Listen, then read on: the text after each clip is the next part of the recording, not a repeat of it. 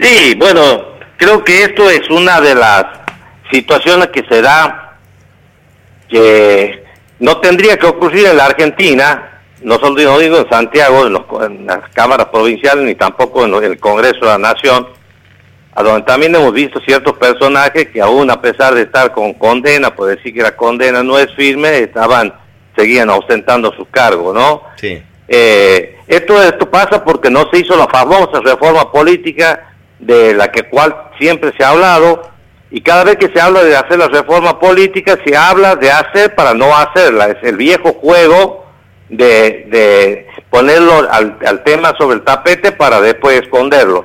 Porque hay una cuestión que sería fundamental para que no ocurran estos casos, ¿y saben cuál es? El tema de la ficha limpia. Toda persona que quiera ser candidata, no digo que sea electa, sino simplemente candidata e inscribirse como candidato, debería presentarse un certificado de buena conducta.